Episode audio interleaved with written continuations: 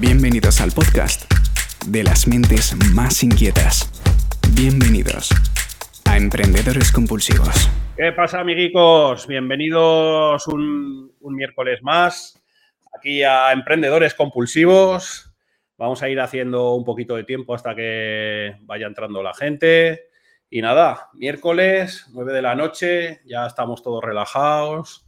Eh, seguro que habéis tenido un gran día y si no lo habéis tenido, pues es el momento de abrir vuestra cerveza, vuestra copa de vino, vuestro gin tonic, porque los miércoles son ya los nuevos sábados, así que eh, relajaros, disfrutar. Si queréis beber agua con gas, también podéis beber agua con gas, aunque os merecéis exterminaros.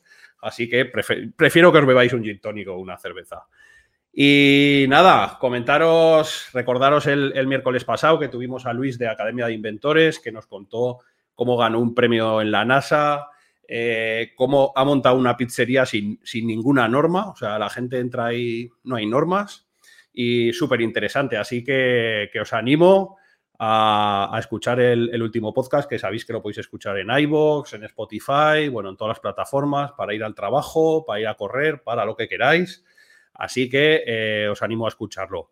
Ya sabéis, reventar el, botón de like para apoyar el podcast ahí a tope, suscribiros. He creado unos, banners súper chulos para ir aquí mostrando, revienta el botón de like y suscríbete o un pájaro te picará la cabeza. Así os, pongo ya, os, os, amenazo un poco en magia negra, ¿vale? Y, nada, comentaros que, como siempre, podéis hacer todas las, todas las preguntas que queráis, que voy a intentar por una vez que intentar controlar todo y que aparezcan las preguntas en la pantalla, ¿vale? O sea, voy, voy mejorando, ya, incluso voy a cambiar el setup para que quede mucho más guay y que no parezca ya un mercadillo indio.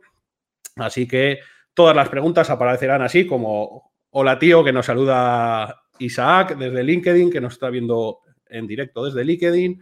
Así que, eh, perfecto, creo que no me dejo nada.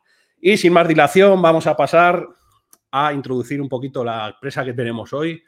Ya os digo que yo creo que vais a acabar eh, esta entrevista casi con un 100% de seguridad con una app nueva en el móvil. Porque al igual que tuvimos a Minimalism de Madrid, yo creo que hoy también eh, os va a perturbar un poco la mente estas dos personas que vamos a tener hoy en el, podcast. Así que, sin más dilación, vamos a dar paso un miércoles más a Yo antes de nada tengo que decir una cosa. Agua con gas. Agua con gas, te lo juro. Te lo juro. Agua con gas. Dos. Dos aguas con gas. ¿Y tú también, Gaby? Hostia. Nos merecemos ser exterminados. Se nota que hemos vivido en países eh, Alemania y Francia. Nada, nada, pues esto, hay que cambiarlo ya por un nido o por un gin tonic. ¿eh? Yo, os mando una botella, yo, os mando una botella, de ginebra a casa. No, hay nada mejor que un buen agua con gas, tío. Te tienes que pasar al agua con, gas sin falta, tío. A Gaby le gusta la perrier, la perrier ¿verdad, Gaby? Dejará bueno, pues os presento aquí que ya a Gabriel, eh, fundadores de Encantado de, Comerte, ¿verdad? Antiguo Nice to Meet You. Nice to, meet, you. Nice to, meet you, exactamente. Joder, mi inglés, con, ese, juego de palabras, sí. Mi inglés es bueno. bueno, comentarnos un poquito cómo, cómo habéis llegado hasta aquí. Estáis desde Zaragoza, desde Madrid. Eh, conectados, eh, quiénes sois, mm, cómo habéis aparecido en el mundo del emprendimiento. Contarnos un poquito cómo habéis llegado hasta aquí. Venga. Venga, aquí que dale, dale. Mira, antes éramos Nice to You, efectivamente. eso empezó en 2016 como idea, ¿no? Proyecto idea, pero bueno, em, al final se quedó un poquito parado. Y, Gabriel Ramas, eh, ahí lo tenéis en pantalla, pues eh, me contactó y me dijo, oye, tengo una idea muy parecida, vamos a lanzar el proyecto al mercado. Y así nace Encantado de Comerte y, nace como una aplicación, pues una aplicación móvil para destinada al comercio local de alimentación, para dar salida al o para resolver uno de los grandes problemas que tenemos hoy en día, que es el desperdicio alimentario. Em, yo soy Enrique de Miguel y soy cofundador y COO. Y, y Gaby, que es pues yo soy Gabriel y soy, soy el CEO y cofundador de, Encantado de Comerte. Nuestra aventura es realmente, o sea, nosotros nos conocemos en 2018, eh, como bien ha dicho Quique, pues teníamos eh, de manera paralela, nos habíamos lanzado a, emprender eh, con una idea muy, muy similar. Y, bueno, yo veo que en un momento dado, pues solo no, no es imposible que, haga algo con este proyecto, ¿no? Es un proyecto extremadamente ambicioso que requiere de mucho recurso humano y, entonces, bueno, me pongo obviamente a barrer el, mercado nacional y por aquel entonces había, estamos hablando de, principios del año 2018, había unas cuatro iniciativas eh, españolas en, en el mercado entre las cuales la, idea, la idea, eh, Gabriel, la habíais cogido un poquito de. O sea, ¿nace un poco de forma natural o habíais cogido alguna idea de países Mira, bueno, básicamente aquí que se le ocurrió eh, porque él observaba que... Sí, en Bruselas, dando, un paseo por Bruselas, eh, que vivía allí, vi el vamos, una tienda tirando comida y, y curiosamente la la idea me vino como algo muy lógico, ¿no? Ostras, móviles, comida que se está tirando, hay que darle visibilidad a esto. A mí es como se me ocurre así la, idea original. En, mi caso es un poco distinto. Eh, resulta que, bueno, yo estoy trabajando por cuenta ajena en, Francia eh, y, bueno, pues eh, tenía una semana de vacaciones, estaba tirado en, la cama leyendo, ¿no? Y estaba leyendo artículos y caí en un artículo que, me impactó, ¿no? Y eh, el artículo pues hablaba del desperdicio de alimentos, ¿no? A nivel mundial. Y, cuando leí la cifra de que uno de cada tres alimentos que se producen en el mundo eh, se acaban desperdiciando, ojo, estamos hablando de alimentos en buen estado, me, impactó tanto que, que le empecé a dar al coco y, ojo, ¿y aquí qué se podría hacer? ¿no? Y, fíjate tú que a partir de ahí en el trabajo no dejaba de pensar en qué solución se podría llevar a cabo, ¿no? Y, al final, pues eh, le fui dando forma, lo fui madurando, lo fui madurando y, acabé pues diciendo, venga, tecnología, aplicación y caí en esta idea de dar salida a alimentos a través de una app barrí el mercado, vi efectivamente que había iniciativas similares en el extranjero y, pues me puse a, dije, dejo mi trabajo, me vuelvo a España y me pongo con ello. Y así es como, como a finales de 2017 me vine a España, me metí en incubadoras y, ya te digo, eh, fui dando forma a la idea y a mediados de 2018 pues conozco a, a Quique. Oye, ¿cómo es? A mí me ha resultado muy extraño, ¿no? A ver si hay algún nexo de unión ahí. Pues claro, eh, un ingeniero de caminos, ¿no? Y un físico, ¿no? Si no me equivoco. Sí. esto, esto es casualidad que los estudios así muy técnicos tenéis ahí una parte social, una parte social que, os surge, ha sido casualidad, no sé, o sea. Yo, creo que es un buen ejemplo de, que el dicho ese de a, zapatero sus zapatos, pues quizás no tiene por qué cumplirse, ¿no? Eh, eh, hoy en día vivimos en un mundo tan cambiante, tan y, sobre todo mentes inquietas. O sea, tienes que ser una mente inquieta para ser emprendedor, básicamente. Y yo estaba trabajando también y recuerdo decir, o sea, no, tío, yo lo que quiero es crear una idea que, me flipe y que, que, la gente la utilice. O sea, para mí eso era una, obsesión. Y, si puede tener impacto social, impacto medioambiental, pues, jolín, ya es que, vamos, ahí tengo la clave. Sin duda, no, en ese sentido, eh, bueno, Kiki y yo nos conocimos de primeras, ya te digo, no, no teníamos ninguna relación de antes y, y, sin lugar a dudas lo que ha hecho que nos casemos, por así decirlo, ¿no? no hay que olvidarlo, ¿eh? O sea, eh, juntarse en, en, un proyecto empresarial, eh, eh, yo, yo, creo que es exactamente igual. Yo todavía no me he casado, pero creo que es lo mismo que, que casarse con, con, tu mujer, o sea... Totalmente. Con tu mujer o con tu marido, ¿eh? Y, y, y, tienes que congeniar muy bien, ¿no? Y, sin lugar a dudas aunque Kiki y yo somos muy, muy distintos eh, en, el día a día y tal, tenemos una base común que es efectivamente, a nosotros nos une la, motivación de hacer algo que, tenga eh, un sentido, ¿no? O sea, algo que obviamente tenga una rentabilidad económica, pero que además eh, tenga un impacto social y un impacto medioambiental. Eso para nosotros es fundamental y es la base de, Encantado de Comerte, de nuestro proyecto, sin lugar a dudas. Y entonces os juntáis, porque que ya es un poco raro que en una fase tan, tan semilla, ¿no? Eh, de repente dos personas que han tenido la misma idea, ¿no? decidan juntarse para... Vamos, yo, es la primera vez que lo oigo, ¿eh? O sea, me parece algo, la verdad, y lo digo de corazón, de, una humildad de la hostia, ¿no? Porque muchas veces los emprendedores cuando iniciamos cosas, vamos, o sea, lo, que digo yo siempre, llevamos el, el pedo de Superman, nos creemos que, que somos la leche, que podemos con todo y tal, pero joder, me parece de una humildad de la hostia, ¿eh? que os juntéis en una fase tan semilla y unáis fuerzas. Gaby lo, ha definido antes muy bien, o sea, si tú quieres lanzar un proyecto, puedes tener el 100% de algo que no vale absolutamente nada o tener un 50% de algo que puede valer mucho. Tú solo, las probabilidades de que consigas levantar un proyecto, tú solo únicamente son muy bajas. Mejor alíate, trabaja por un fin común y saca algo que tenga valor, que luego, pues bueno, que tengas mayor o menor porcentaje o lo que sea, eso tampoco es tan, tan sumamente mm. relevante.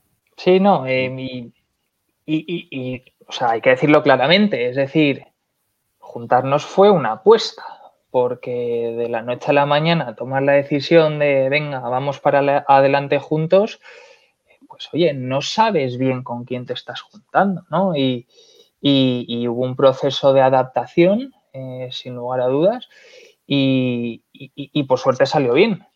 Eh, Yo recuerdo el primer mensaje que mandaste por, Facebook, ¿eh, Pero lo tengo, vamos, debería tenerlo por ahí. Les contacté. El Ramas, no sé qué. Sí, sí, sí, sí. Ese, de hecho, lo podríamos enmarcar ese mensaje como realmente el inicio de, nuestro proyecto, la, semilla, ¿no? Y pues aquí estamos, Pablo. Eh, después de, un tiempo, ¿no? Sí que es cierto que nos juntamos por aquel entonces, pero el proyecto arranca eh, a tope, por así decirlo, la actividad empresarial arranca el 1 de enero de 2019. Es decir, antes eh, hubo un trabajo muy intenso en la sombra de, dar forma al proyecto, porque eso muchas veces tampoco, a veces no, se habla de, eso, ¿no? Y, y, nosotros lo decimos antes de, empezar, habíamos empezado, ¿sabes? Y, durante bastante tiempo y, poniendo los, pues, los cimientos, ¿no? Para que, la estructura no se cayese. Y por entrar un poco más eh, al, barro de, lo que es el, propio negocio, la propia visión, por, porque lo entienda un poco más la audiencia, eh, de repente, bueno, estáis, eh, está aquí que en Bruselas, tú en, Madrid, si no me equivoco. Bueno, yo estaba en Francia y me vengo ah, a en Francia, eso, tú en Francia. Veis que se desperdicia, pues, la comida de supermercados, de la panadería del barrio, eh, no sé, un poco negocios, un poco de, de todo tipo, pero más bien locales, ¿no? Si no me equivoco.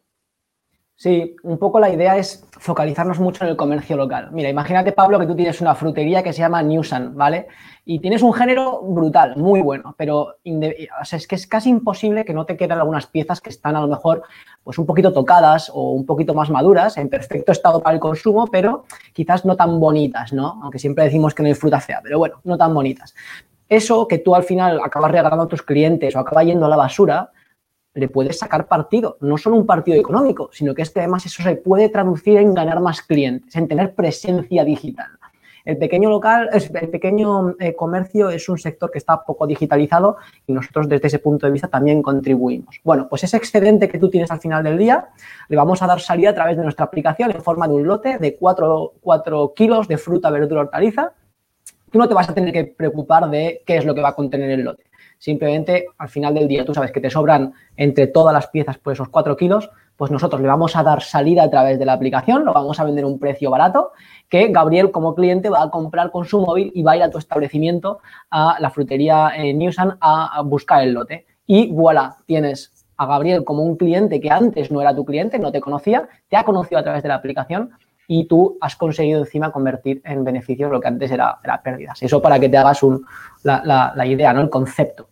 Sí, sí, o sea, yo por ejemplo llego de trabajar a las 8 de la tarde, ¿no? o a las 7 y media, las, las tiendas del barrio cierran a las 8 y yo sé que puedo pasar por las tiendas que yo he comprado el lote porque me da igual eh, comer pan de baguette que pan de, semillas de pistachos, ¿no? Eh, no me importa, sé que estoy haciendo también un bien eh, a esa panadería porque si no ese alimento iría a la basura. Entonces, antes de llegar a casa, cojo, paso por la panadería del barrio, cojo ese lote y lógicamente yo me ahorro un dinero, ¿no?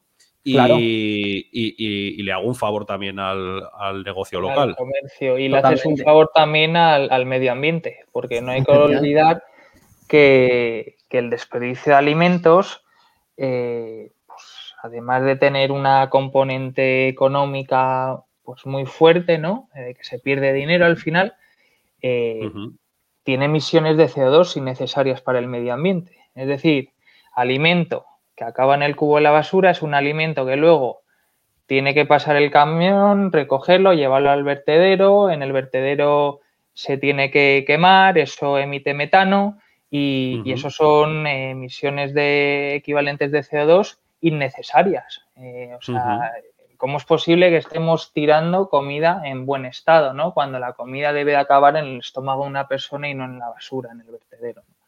Y, no poca, cantidad, porque ¿no? aquí en la web leemos ¿no? casi un tercio de la comida se tira, o sea... Es muy bestia.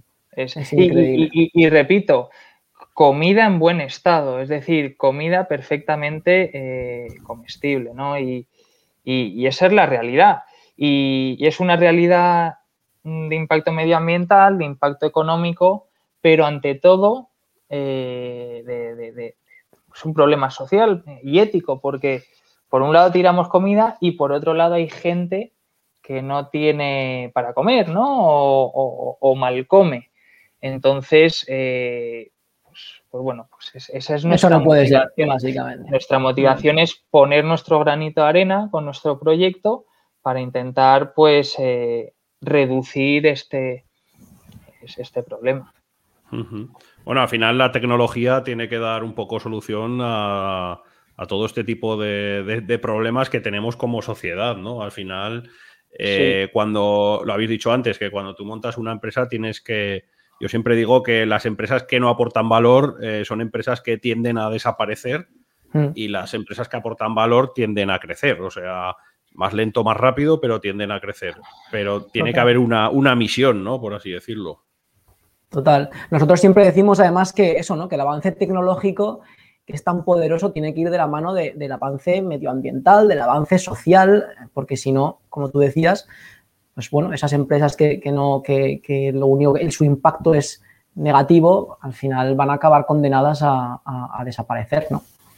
Hay, hay, podríamos clasificar eh, tres tipos de empresas, ¿no?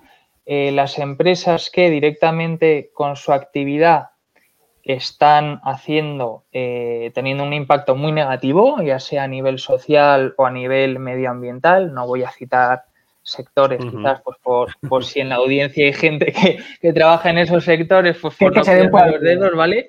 Pero obviamente podemos pensar, pues, por ejemplo, en, las emisiones fósiles, ¿no?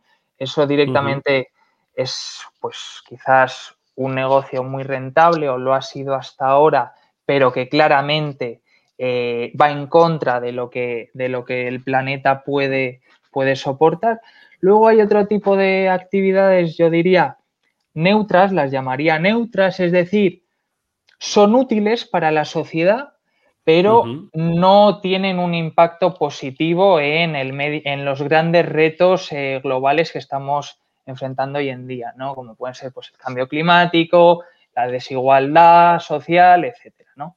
Y luego están las empresas eh, con, claramente una actividad económica que va encaminada a eh, corregir esos problemas, reducir esos problemas eh, globales, ¿no? o sea, cita un ejemplo, cita un ejemplo, Gaby, como por ejemplo encantado de comerte, podría ser, ¿no? Una de esas. por ejemplo, es una de esas, pero ojo, también lo decimos desde la humildad, o sea, no queremos eh, hacer tanto, insistir tanto en el tema de que Encantado de Comerte es la mejor empresa del mundo, o sea, no nos gusta comunicarlo de esa manera, simplemente mm, nos gusta quedarnos más o menos objetivos y decir, oye, mira, pues la actividad que estamos llevando a cabo, la estamos llevando a cabo intentando que eh, nuestro impacto negativo no exista, ¿vale? Y eso pasa eh, mismamente, pues, por cuando vas a, te desplazas, pues en vez de coger el coche de manera inútil, pues desplazarte caminando en transporte público o en bici, como, como, como, en nuestro caso. Y, luego también buscar eh, proactivamente en el día a día cómo podemos hacer que nuestro impacto sea mayor. Y, entonces esto lo enlazo con lo que hace nuestro proyecto, pues un proyecto único y disruptivo, porque sí que es cierto que existen aplicaciones antidesperdicio en el mercado, pero tal y como nosotros lo hacemos, pues no lo hemos detectado hasta ahora. Y quizás, Quique, tú quieres eh, comentar un poquitín de esto. Sí, ahora, os preguntaré, si, queréis lo dejamos para un poco más adelante, os preguntaré un poco más sobre el modelo de negocio. Mira, nos, pregunta Isaac, eh, ¿cómo controláis la calidad de los productos que no tienen salida? Interesante. Es una, pregunta, es una pregunta, yo creo, estrella esta, nos la hace. Pues mira, el, los que el, mayor control de calidad lo ejercen los propios usuarios, ¿vale? Em, hay que partir de la base que los productos que se ponen a disposición en Encantado de Comerte son exactamente los mismos productos que si tú, Pablo, fueras a la pescadería en la última media hora. Son los mismos productos, o sea, si, no los adquirieses a través de Encantado de Comerte, esos productos los, los estarías adquiriendo por la vía tradicional, ¿vale? Partimos de esa base. Y ahí, os, preguntarán que, si lo avaláis vosotros la calidad, ¿no? Será la segunda pregunta estrella, ¿no? No, nosotros eh, cuando damos de alta a un, comercio, eh, tenemos a Carla, que es nuestra account manager, que eh, tiene la misión de explicar extremadamente bien cómo, bueno, cuál es la filosofía de estar en Encantado de Comerte y obviamente las cosas clave que, tiene que hacer el comercio, pues para no pifiarla, ¿no? Y una de ellas, obviamente, es eh, cuidar eh, los alimentos que se meten dentro del, lote. Especialmente lo más delicado es en quizás en las fruterías, porque la, fruta y verdura, aunque no estés comprando excedentes, a veces pues se estropea más rápido. Puedes encontrarte un aguacate que tiene buena pinta y luego por dentro está negro, ¿no? Entonces, eh, ella transmite siempre pues que, hay que poner alimentos en, buen estado. Esto es así. Y luego el control de calidad lo ejercen nuestros usuarios y, nuestros, y tenemos una vía de, que nos contacten a través de la aplicación los usuarios para que nos puedan transmitir cómo ha ido su experiencia. Y, te puedo asegurar que obviamente pues eh, cuando, cuando no están satisfechos pues nos escriben, ¿no? Pero es, una, tengo curiosidad yo, es eh, al ser, eh, por ejemplo, hace dos, podcasts que estuvimos hablando con Víctor Rodado de Minimalism, que eh, comercializan ropa, bueno, pues éticamente responsable, bueno, son muy transparentes con sus números y tal. Mm, comentábamos que tienen una comunidad como muy sana, ¿no? Como, como ellos plasman que son muy transparentes y tal. Yo tengo curiosidad, la comunidad que tenéis vosotros detrás, vuestros usuarios, te quiero decir, si sale un aguacate mal, te la lían parda, o entiende, o es, una comunidad muy sana que, eh, que, no es puramente que va a precio y tal, sino que, tiene esa parte, no sé, ¿cómo lo, cómo lo tenéis dividido un poco esos targets? Yo diría que es muy sana. el público que tenemos en la aplicación, date cuenta que somos muy pesados con, el, con que hay que luchar contra el desperdicio de alimento. Eh, también sabe la persona cuando salva un lote que no sabe lo que se va a llevar. Y aparte tú date cuenta que tú como responsable de establecimiento, si estás utilizando nuestra aplicación, también es porque quieres nuevos clientes. ¿Tú crees que a un nuevo cliente le vas a dar alimentos que estén en mal estado? Hombre, si tienes un poquito de visión de negocio, le vas a dar un lote que sea hermoso, que sea bonito incluso, ¿sabes? Entonces, eh, vaya, las incidencias casi, vamos, muy, muy, muy eventuales, pero tienen ese canal los usuarios y usuarias para contactarnos. Oye, ha habido este, mm, este establecimiento que a lo mejor me ha metido pues, un aguacate que está en mal estado. No, pues Carla va a llamar al establecimiento, va a preguntar, oye, mira, ha sucedido esto. Siempre, se, siempre buscamos alguna, alguna manera para, en caso de que proceda, hacer también una compensación. Pero yo creo que la gente está muy concienciada y nos alegra un montón eso. Sí, la gente sabe de qué va esto, sí. ¿Dónde estáis presentes? Un poco ya para hacer ahí el spam, eh, para que ya toda la audiencia empiece a descargarse encantado de comerte. Pues, Jolín, estamos en Zaragoza, estamos en Madrid, que fueron las primeras ciudades con las que empezamos eh, casi al mismo tiempo. Bueno, en Madrid también fue en Labrada, eh, Móstoles y vamos a empezar dentro de poco posiblemente en Getafe. Em, estamos en Santiago de Compostela, estamos en Logroño y desde esta semana también estamos en Vitoria. O sea que, como ves, la comunidad está, está creciendo a buen ritmo. Mira, me, ponen aquí otra, otra pregunta. Eh, a ver, aquí. Hola, nosotros trabajamos con los mercados de Zaragoza, calidad y compromiso del comercio local. Muy bien. Ah, sí, mi pues cesta. Yo, conozco, conozco a los, de mi cesta. Bueno, conozco la iniciativa, vaya. Muy bien. bueno, vamos a. Vamos a hacer ahí una, una, rebobinación ahí a tope. 2010, eh, no, 2018, habéis dicho, empezáis en 2018, aunque la, eh, no se constituye la sociedad hasta, hasta enero del 19. Eh, ¿Cómo ha sido ese camino? o sea, ¿teníais claro desde el principio que era un proyecto que montabais para salir a una ronda? Eh, no sabíais que era una ronda cuando montasteis el proyecto. ¿Cómo, lo enfocasteis? ¿Ya teníais experiencia de antes con algún otro proyecto o, fue un poco una experiencia?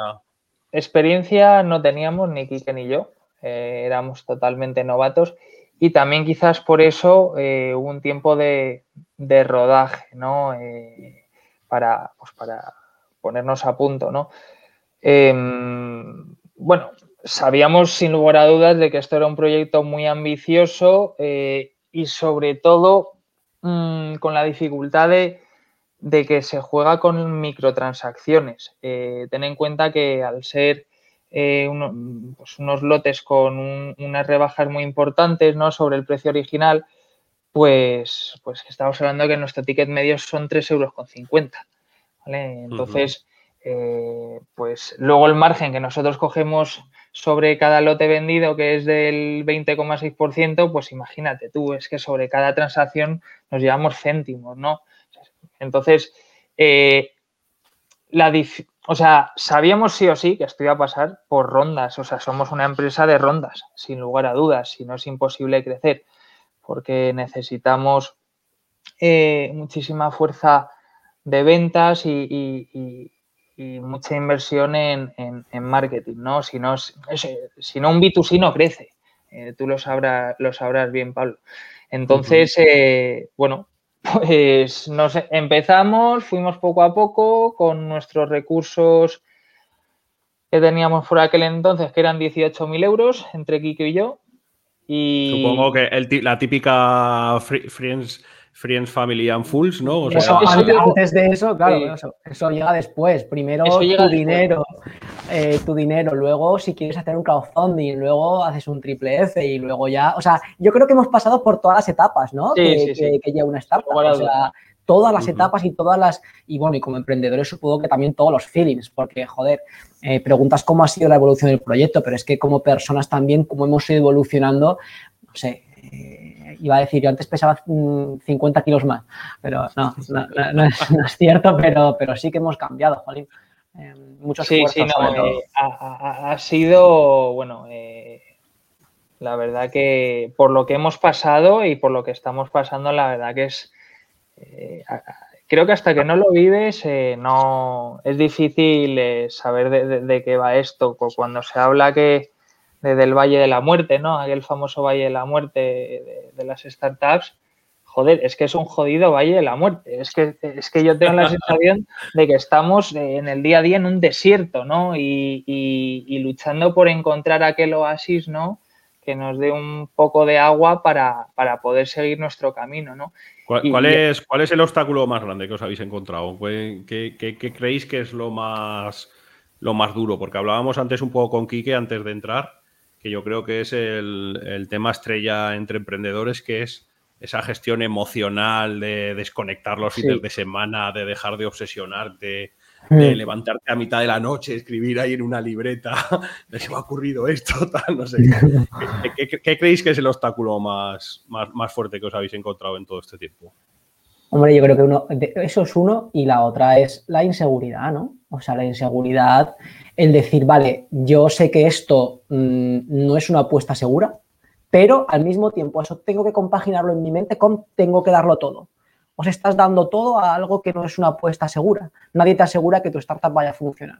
Y al mismo tiempo, cada día tienes que darlo todo. ¿Cómo compaginas eso? Ostras, a mí me parece un estrés emocional muy importante, ¿no? Claro, yo me he ido, es un poco más por la parte personal, ¿no? De cómo gestionar el, luego ya en temas de qué dificultades tiene nuestro negocio, pues, pues todas las que sean intrínsecas al tipo de negocio que tenemos, que es un mayormente basado en microtransacciones, ¿no? Eh, Pero sí. En lo que respecta, efectivamente, coincido plenamente en la parte emocional, o sea, lo de mm, empezar de cero, de cero, cero, cero, cero, y, estar ahí día tras día tras día, tú solo, en el que eh, pues la gente a tu alrededor te pregunta lo típico, ¿no? Te reúnes con tus colegas de cervezas, bueno, ¿y qué tal te va? pues tus colegas dicen, no, pues nada, a mí tengo una promoción en el trabajo, me han subido de cargo, no sé qué, pues yo ya acabo de probar las oposiciones, tal, y, llega tu turno, bueno, pues aquí estoy con lo mío, ¿sabes? ¿Y, qué es lo tuyo? Si, lo tuyo todavía ni ha salido a la luz. Y así hubo eh, varios meses, ¿no? De, de, como te decía, trabajo en la sombra, muy duro, muy, muy duro, de sentirte muy solo, muy solo y, y, eso es jodido, eso es, eso es muy jodido. ¿eh? Ahí, bueno, ya a partir de ese momento, siempre lo cuento, eh, pues yo ya no duermo igual por las noches. O sea, Doy fe de ello, ¿eh? Doy fe de ello que me escribe a las 4 de la mañana. O sea, esto es así porque, claro, te va la cabeza tan a tope, todo el día, todo el día tan a tope, que, claro, cuando yo me despierto por la noche, no sé por qué, estoy como súper lúcido, ¿no? Y entonces me empiezan a ir todas las ideas, todas las ideas, y, es imposible dormirte, tío.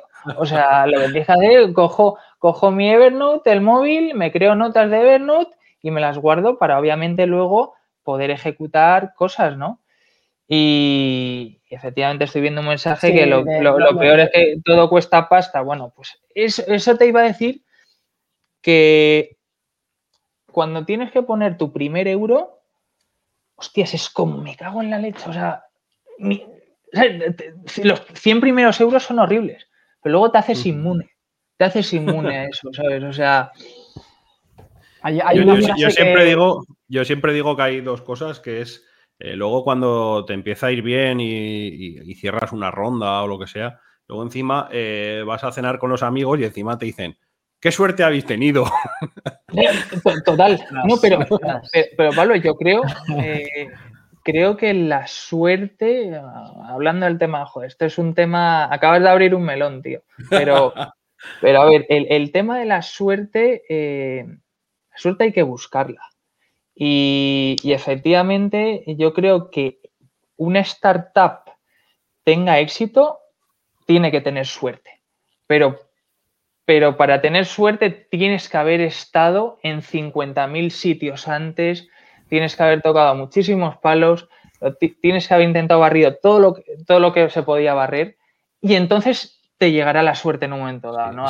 comprar, boletos, ¿no? Como dicen, eh, el, esfuerzo, comprar boletos. Es comprar boletos. Lo, has definido muy bien, es así. Tienes más probabilidad. Luego hay otra cosa también que a mí me gusta mucho cuando estás en ese proceso de que te preguntas todos los días, pero, pero estaré haciendo lo correcto, este desgaste merece la pena, tal. Y, si miras atrás, si miras atrás, chao. O sea, no mires ni a los lados ni para atrás, solo mira, focalízate y mira al frente. Y yo creo que lo, peor es cuando encima viene la gente más cercana, pues tu, familia, tus padres, tal, y, te empiezan a meter aún más caña que digo, hay que, hay que hacer así, o sea, eh, a veces nos merecemos, nos, lo merecemos todo porque te empiezan a decir, pero está seguro, pero estáis seguros de, de, lo que estáis haciendo, pero no sería mejor que os buscarais un trabajo de verdad.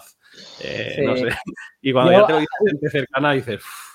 Un pequeño apunte, mi, familia son todos profesores, todos eh, bueno, funcionarios, eh, y, pues eso, ¿no? Del profesorado.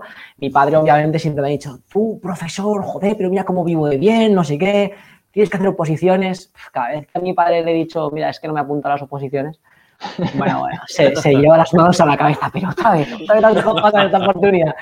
Y eso que tengo el máster de profesorado, eh, cuidado, por si, porque también me parece una, cosa muy interesante de enseñanza. Pero por ahora no, ahora estoy emprendiendo. Bueno, eh, para vencer eso, perdona Pablo, para vencer justamente, o sea, esto es una balanza, efectivamente, ese miedo a la incertidumbre, a la, la, presión de tu entorno, ¿no? De qué estás haciendo y tal, lo tienes que equilibrar con otras cosas y una de ellas es, sin lugar a dudas, creer en lo que estás haciendo. O sea, eso es la base de todo. Pero creer de verdad. O sea, y, en nuestro caso es que nos hemos creído desde el minuto cero el proyecto muchísimo, porque nos creíamos, o sea, para nosotros la parte económica, de que el, que el modelo fuese rentable en el minuto cero, eso a nosotros no nos preocupaba. Lo que, nos, lo, que queríamos resolver de verdad era el, el, problema del desperdicio de alimentos. Entonces, esa es nuestra motivación. O sea, a nosotros el impacto es lo que, lo hemos hablado al principio, es lo que nos ha hecho llegar hasta aquí. Creer en el proyecto de verdad, porque te pones a estudiar bien el, el, mercado, bueno, el mercado cada vez es un problema, eh, ves que el desperdicio es, un océano, hay tantísimo que hacer, y dices, bueno, no pasa nada, o sea, ya llegarán, ya llegarán los números, ¿no? A nivel, a nivel económico. O sea, demos nuestros pasos día a día, eh, hagamos las cosas lo mejor posible y, el resto llegará. Y así es como está ocurriendo. Si nuestra motivación de primeras hubiese sido eh, vamos a vender nuestra startup o, vamos a, generar eh, dinero y tal, lo habríamos dejado pero hace mucho tiempo. Sí, hay una pregunta que me gusta hacer en todos los podcasts que es eh, un poco hacia, ese lado, ¿no? Que, desconoce un poco la mayoría de la gente, es eh, ¿qué, no sabe la, no sabe la gente de los emprendedores? Pues me gusta dar un poco visibilidad de, de, esas cosas que al final tú estás en la cueva ahí tirando, tal, no sé qué. Eh, que, no conoce la gente de los emprendedores? ¿Qué, creéis que cuando la gente está durmiendo, el emprendedor está trabajando a lo mejor. Por ejemplo, podría ser una cosa, que cuando la gente a lo mejor está, se de, fin de semana, pues a lo mejor el emprendedor está, no está yéndose de fin de semana y está currando porque tiene que terminar un informe, porque tiene que, hacer cualquier cosa. Esa, parte creo que es interesante. Em, ahora con el tema de la movilidad y tal, pues, jolín, sí que alguna vez, ostras, pero tú puedes casi trabajar desde donde quieras, ¿no? Pero sí, pero al final tengo que echar horas o sea, y comprometerme con mi trabajo de pies a la cabeza. Yo esa es, la cosa que creo que los, la, gente debería saber de los emprendedores. Yo, siempre digo que, trabajamos media jornada, o sea, 12 horas. efectivamente, efectivamente, No, o sea, no ves pasar las horas, básicamente. Eso es, eso es bueno y malo. Quiere decir, eh, es bueno porque eh, al final no ves pasar las horas, quiere decir que, estás disfrutando de, de, lo que haces, ¿no? Pero por otro lado, claro, si no te pones un, límite ¿no? y un freno, pues, en fin, te, puedes volver un poco loco ¿no? de, esto. y, así que es importante, eso sí, compaginar eh, el, trabajo siempre, tener tus vías de escape, ¿no? que puede traducirse en, pues, salir a hacer deporte, en quedar con tus amigos, eh, irte con tu novia o con tu novio, en fin, eso es fundamental. Y, lo digo por propia experiencia, porque eh, al principio eh, yo, tuve unos momentos de, verme totalmente eh, inundado por, el proyecto y de no ver otra cosa que el proyecto. Y ahí, ahí es cuando dices, uh, cuidado. Sí, decíamos, decíamos con Luis el último podcast, que además nos ha puesto antes por comentarios que nos estaba escuchando, que, que hay que dedicar tiempo a afilar el hacha también, porque es que si no estás todo el día talando árboles, se te va desafilando el hacha y al final eh, no cortas un árbol ni a tiros, ¿no? O sea, que también hay que parar a afilar el hacha. Totalmente. Sí, sí. Hay otra cosa que a mí me gustaría decir de, los emprendedores y es, yo creo, la, la exigencia máxima que, tienes que tener. em, ten en cuenta que al final el proyecto, el éxito del proyecto recae en ti. O sea, no, es, no es que estés en una empresa en la que pues ya todos los procesos están establecidos, en el que cada uno tiene su función y en el que tú eres uno más, pues bueno, pues si rindes menos ese día, no pasa nada, no se va a notar. Pero es que aquí eh, no solo tienes que rendir al máximo eh, siempre, sino que es que, eh, es que sabes que no te puedes permitir bajar la guardia. Y, eso es una exigencia mental muy potente, que, cuesta, cuesta hacerse a ello, te desgasta mucho, pero yo creo que también al final te acabas haciendo un poco a ello, ¿no? te acabas haciendo inmune. Sí, eso. Y, sobre todo el, saber que lo tienes que hacer tan bien y mejor que los demás, porque si llegas tarde, pues igual eh, pues, pues ya se te ha pasado la bueno, y entrando un poco en, la parte de inversión que me interesa también bastante, vosotros que habéis pasado ya por el tema ronda, eh, ¿cómo, cómo, lo afrontasteis?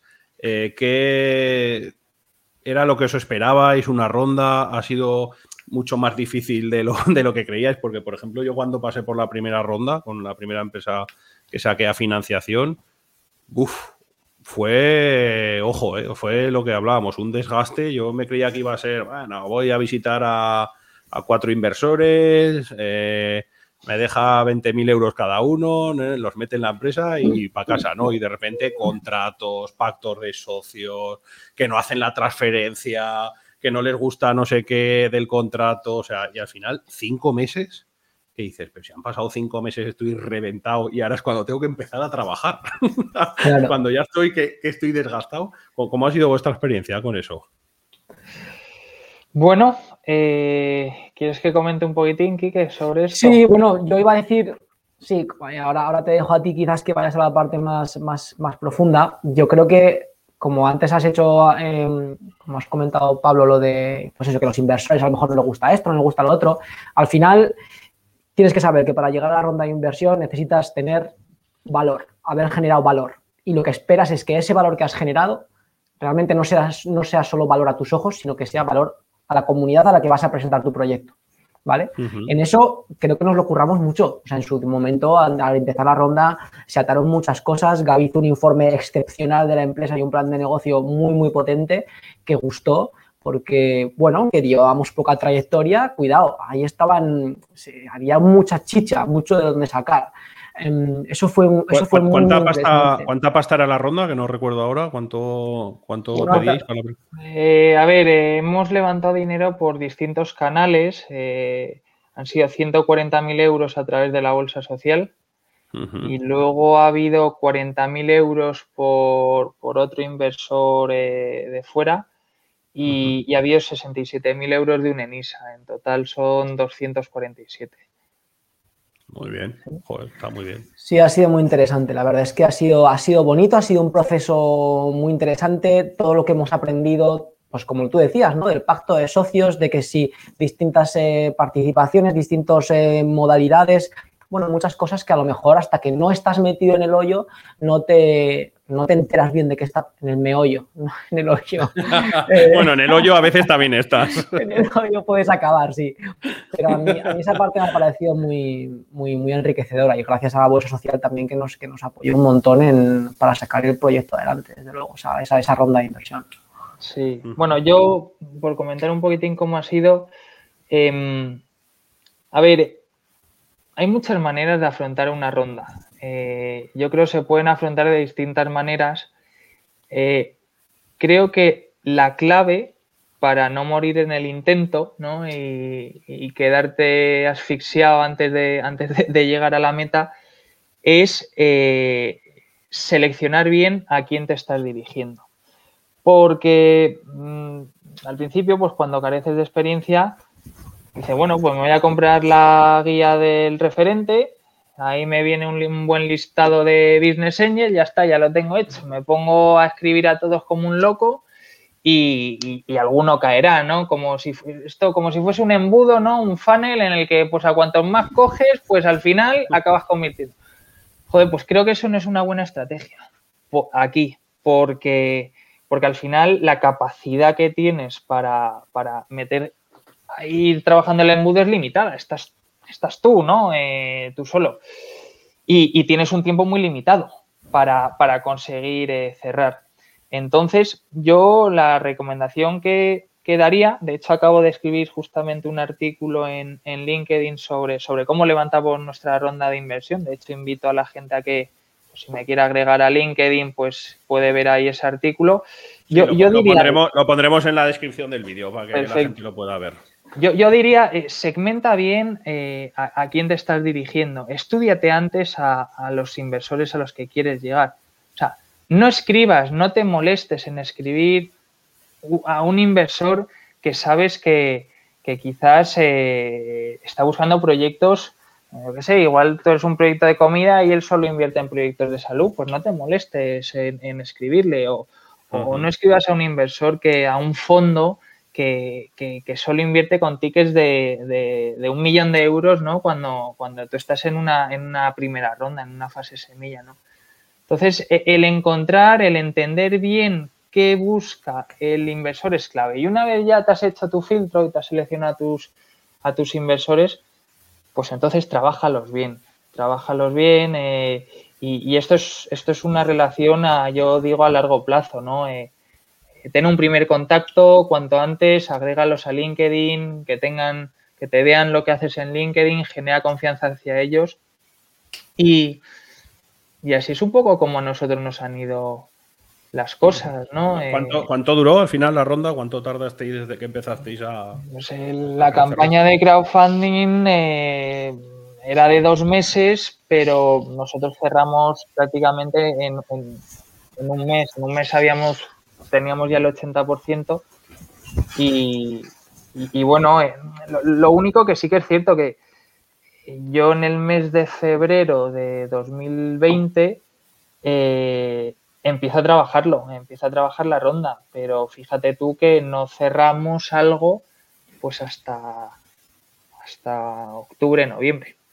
Sí, sí. O sea que... Un poco por, comentar a la gente que está un poco en ese punto que, muchas veces eso, que la gente se pone a buscar dinero y se cree que en un mes lo va a tener y más de una empresa, eh, lo que digo muchas veces, ha gripado por el camino por, porque se ha mm. dilatado eh, eh, e-, ese, ese deal flow, por así decirlo, ¿no? Y, las rondas son largas, o sea que al final. Sin duda. Cuatro meses de media. Cuatro meses de media es lo que tarda una startup en conseguir eh, pues, financiación. Vaya. O sea que habrá empresas que tarden ocho meses y habrá algunas porque tarden dos, no lo sé. Pero... Y, una vez, y una vez con el dinero, ¿quién, ¿quién es encantado de comerte dentro de tres años? Bueno, Qué buena pues, pregunta, ¿no? Pues mira, nosotros, eh, nuestra visión es, eh, bueno, obviamente los fondos nos han permitido pasar a la velocidad superior, es decir, eh, ampliar recursos, recursos humanos, contratar, captar talento y en funciones clave y, aumentar la inversión en, marketing. A partir de ahí, obviamente, tenemos un, un plan de crecimiento bastante bastante ambicioso y la verdad que, bueno, eh, no estamos cumpliendo las proyecciones que, pensábamos, pero, pero, o sea, no estamos cumpliendo nuestras mejores previsiones, pero estamos por encima de nuestro, de nuestro escenario eh, menos bueno. Así que, bueno, esperamos en, en un par de, a nosotros nos gustaría en un par de años año y medio así poder estar presentes eh, a nivel internacional, sin duda. Yo voy a dar una que consolidar en España, sí. Un poquito más sentimental quizás, y es que encantado de comerte lo que va a ser, o por lo menos vamos a dejar la piel para que sea, es que sea un proyecto de impacto social y impacto medioambiental y que sea sostenible, sostenible medioambientalmente, sostenible socialmente y sostenible, obviamente, en el eje capital. Eso es nuestro, nuestro, nuestro objetivo. Y nos encargamos tanto del desperdicio alimentario como de eh, esa parte social que hacemos en colaboración con, ONGs, que hasta ahora no hemos mencionado, pero que tiene un impacto social eh, muy grande y queremos, queremos trabajar esa vía, que es muy bonita además. Brutal. Pues como sé que con esa ronda vais a contratar gente, os pongo dos preguntas que ha, puesto por aquí. Eh, una, pregunta bomba clásica, que si no la habéis sufrido ya, la, sufriréis dentro de poco si vais creciendo. Eh, ¿cómo, se ¿Cómo se traslada la exigencia al equipo sin, sin caer en... Contesto a esta, que me la sé, yo creo. Eh, pues número uno, estando muy equilibrado, ¿no? Eh, muy equilibrado emocionalmente a la hora de transmitir las cosas al equipo. Eh, no vale ni ponerse muy cabrón ni ponerse siempre happy. y sobre todo, hacer ver que la exigencia viene de, de una. tiene un sentido. O sea, ¿por qué yo estoy exigiendo que esta persona haga esto? que también me lo estoy exigiendo a mí, porque quiero que juntos consigamos este objetivo. Y este objetivo nos lleva a que seamos una empresa mejor y que consiga los objetivos globales. O sea, no estoy diciendo o no me estoy diciendo a mí mismo, joder, tío, termina esto porque hay que terminarlo ya. No, es porque si termino esto, voy a poder acceder a, esto otro y voy a poder avanzar en el camino. Y eso es lo que intentamos trasladar a cada una de las personas que está, que, es colaborador, que trabaja con nosotros, ¿no? Que somos encantados de comerte. Pero aparte es que el equipazo que tenemos realmente, ¿eh? o sea, nos rompimos la cabeza por buscar las mejores personas y yo creo que tenemos un equipo muy, muy... Sí, la verdad que el proceso de captación de, talento es, mi siguiente post. O sea, después de haber contado cómo hemos levantado la, la, ronda SID, el siguiente post es cómo hemos hecho para captar talento, porque es que eso tiene tela también. Y, y ha sido un proceso muy exhaustivo, porque porque al final sabemos que el éxito o no éxito de nuestro proyecto depende de quién nos vaya a acompañar, de, quién se vaya a, subir al barco, ¿no? Y, si te equivocas, pues igual no llegas. O sea, y, entonces, bueno, pues es que ahí hicimos un proceso de selección en, varias fases y, efectivamente yo creo que al final hemos acabado eh, teniendo pues a los mejores, la verdad. No, no lo decimos, o sea, igual nos están escuchando ahora el equipo, pero vamos, o sea, eh, eh, ellos. No vale pedir aumentos, no vale pedir aumentos, ¿eh? ellos, lo saben. Lo, que no quiere decir que, o sea, creo que somos, somos muy exigentes, sí, somos muy exigentes, pero ante todo somos exigentes con nosotros mismos. Entonces procuramos contagiar al resto del equipo para que ese grado de exigencia sea el mismo que nosotros nos ponemos a mí mismo, a nosotros Dar, dar, ejemplo es el primer peldaño del liderazgo. Yo siempre digo que los tres primeros peldaños es dar ejemplo, eh, motivar en segundo lugar y ser positivo en, el tercero. O sea, ir siempre al trabajo. Un líder siempre tiene que ir de, despejado, de manera positiva, sin entrar en toxicidades, o sea, esos tres peldaños, pero el primero, dar ejemplo siempre, es lo que arrastra más. Y, siempre también dejar a las personas margen de mejora, ¿no? Pues oye, a lo mejor aquí te has podido meter un cague, pero oye, que no te preocupes, que, vamos en la buena dirección, ¿sabes? Eso, eso motiva mucho, creo yo. Y por última pregunta, tenemos por aquí a Álvaro que os da la enhorabuena por emprender y si tenéis prevista alianza con, Food Aggregator o con, como Global Market. Con un Food Aggregator, bueno, pues mira, yo, yo hoy vengo de, ayer y hoy he estado en, en, HIP, eh, la feria del sector Oreca, que bueno, eh, se, ha, vuelto a, abrir por primera vez IFEMA, ¿no? después de la pandemia. Es una feria muy importante y, ahí había efectivamente muchos agregadores como, el que estás citando. Y, bueno, pues se habla con ellos y, se trata de ver si, hay posibles sinergias y, encajes, ¿no? A ver si Álvaro va a mm. tener alguna proposición. Álvaro, escríbenos por privado y si tienes algo que ofrecernos, vamos a valorarlo ya. Venga. Nosotros siempre eh, nos, gusta poner todo encima de la mesa y luego eh, analizar y, si encaja, pues vamos a por ello, sin lugar a dudas. Muy bien, muy bien. veo que hay un montón de comentarios, o sea, animándoos y motivando. O sea, veo que hay mucha audiencia emprendedora, que eso también mola. Yo siempre digo la tribu de emprendedores compulsivos que está ahí siempre apoyando a tope, que, es de agradecer. O sea, no estamos solos en el mundo. Justamente, mira. un momento, si tienes esa comunidad, ¿tiene algún tipo de consejo de cosas que nos puede, o sea, sabiduría con la cual iluminarnos el camino? Pues oye, que nos escriban por favor por LinkedIn y nos, y nos escriban eh, los, los comentarios o lo que sea. Eso estaría muy guay también. Emprender es tan complicado, em, perdona, emprender es tan complicado que, creo que siempre hace falta eh, apoyos y, conocimiento. Eh. O sea, yo creo que es un, sector, el del emprendimiento, que, nunca dejas de, aprender, ¿no?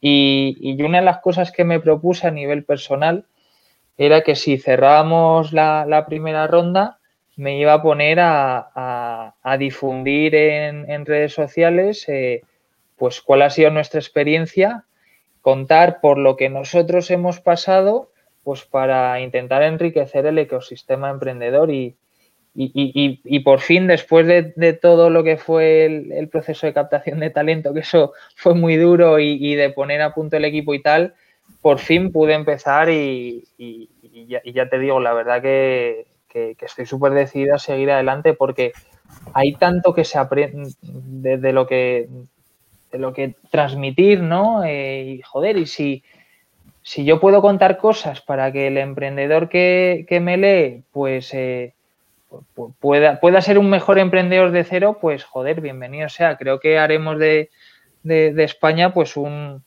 un, país más puntero, ¿no? En, el emprendimiento. Oye, pues chicos, eh, una pasada, o sea, animamos a todo el mundo a que os agreguen a redes sociales. Eh, lógicamente, animamos a todo el mundo que tenga negocios a que os contacte para, ser proveedores vuestros. Y vamos, mm, ya está tardando la gente en descargarse vuestra app para contribuir a erradicar ese, ese desperdicio alimentario y ahorrarse mm. unas perricas también para el bolsillo, que también viene bien. y, para ir cerrando, os voy a pedir eh, unas recomendaciones que pido a todos los invitados, ¿vale? Eh, que es eh, un libro, una frase y una película. Joder. la frase, la frase la, típica que, tengáis en la oficina o que digáis, joder, es que esta frase es mi frase. Yo creo que el libro te lo voy a quitar, Gaby, el de Lean Startup, ¿no? Está interesante. Eh, no, yo voy a recomendar el de Tus zonas erróneas. Tus zonas erróneas es un libro de los primeros que empezaron Em, es que, es que lo debería tener por aquí incluso, los primeros que empezaron de análisis de, psicosocial y de autoayuda y tal, bueno, llamado autoayuda, pero realmente ese libro, ostras, lo llevo, lo llevo, lo llevo siempre encima. En Bruselas, cuando he vivido en Alemania, siempre encima. Em, y una película, no sé, yo creo que me quedo con el Día de la Bestia. O sea, me flipa el Día de la Bestia. Me parece una película, una película bizarra. Esa película me gusta mucho. Y frase, bueno, que conteste Gaby a ver si me pienso la, frase. Y... bueno, libros, A mí me gustan muchísimo los ensayos, la verdad. Eh, es que hay tantos que no sabría decirte ahora mismo. Mira, te voy a decir que un, un libro, no es un libro realmente, pero un libro que a mí me marcó y quizás que hizo que me lanzase a emprender fue la jornada laboral de la semana laboral de las cuatro horas de Timothy Ferris. Eh, a ver, es, un libro un poco yuppie, ¿no? De que, o sea, al final, pues decir, pero tío, todo lo que estás contando yo creo que es difícil. Hay muchas cosas que son difícilmente eh, realizables, ¿no? Pero, es un libro que te abre los ojos. Te abre los ojos. Sí, te, sí, te perturba, te, te crea inquietud. Y es un libro que a mí, la verdad, que me, me, marcó, sinceramente. Tampoco es un, una pedazo de obra, ¿no? Pero sí que me, sí que me marcó. Una película, joder, macho. Lo pongo difícil, ¿eh? Al final. A mí, eh. a mí me gustan muchísimo las, las fricadas de las películas, las americanadas, tío. Eh, yo te voy a decir.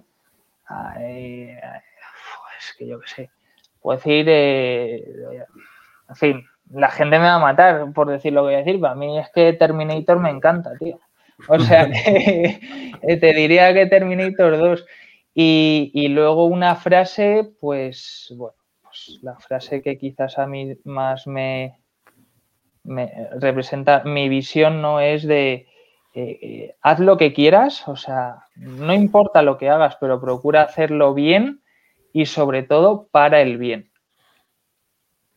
Yo como frase voy a decir una de un rapero de Madrid que se llama Zenit, que dice, eh, actúa como quieras, pero busca la verdad. Y esa, esa frase me parece muy interesante también. Pues habéis hecho un cierre, habéis hecho un cierre increíble. ¿eh? O sea, ni, que, ni, que, hubieras preparado. O sea, madre mía, qué, qué dos frases.